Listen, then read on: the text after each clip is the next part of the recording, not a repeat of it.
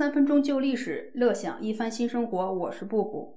一个人用尽所有的青春时光去完成一部书，数尽历史也就那么零星的几个人。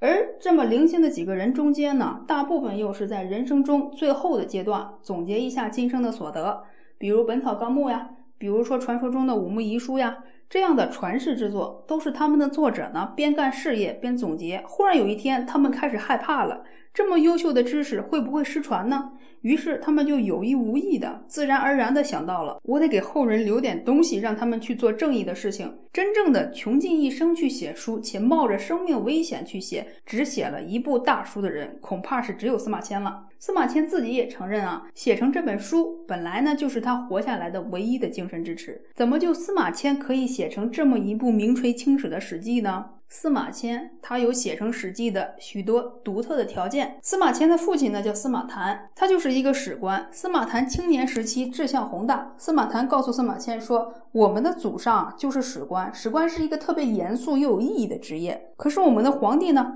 封禅泰山那么大的事情就没有把我给叫上去，这是我今生的遗憾。”司马谈在闭上眼睛之前呢，是这么告诉司马迁的：“说我死后，你肯定会被任命为新的史官。”你一定要继承你父亲的志向，像写出了《春秋》那样历史大作的孔子一样，去用我们家所有的资料和能力写成新的史书，给后人呢。留下一点不一样的东西。父亲呢是从来没有参政的机会，愤恨、遗憾、忧郁而死。司马迁呢参政过一次，是在李陵是否背叛了汉朝这个问题上呢，选择了去支持李陵。这是在不恰当的时机，正直的表达了自己客观的看法。可就是这件事情呢，让司马迁下了大牢。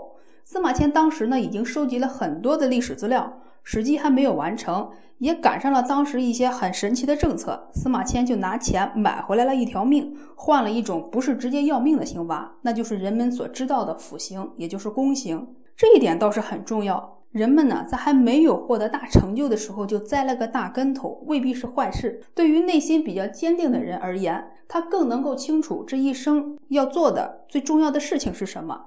对于司马迁来说，那就是人生道路更清楚了。司马迁在还没有接任他父亲的官职之前呢，就已经在全国游历了许多地方，了解了许多的民风见闻，搜集到了罕见的历史的资料。被宫刑之后呢，司马迁再也不去插嘴政治了，心无旁骛的专心编纂《史记》。或许呢，如果没有这样神奇的条件，这样凄惨的境遇，《史记》呢，也可能比预期的来得更晚一些吧。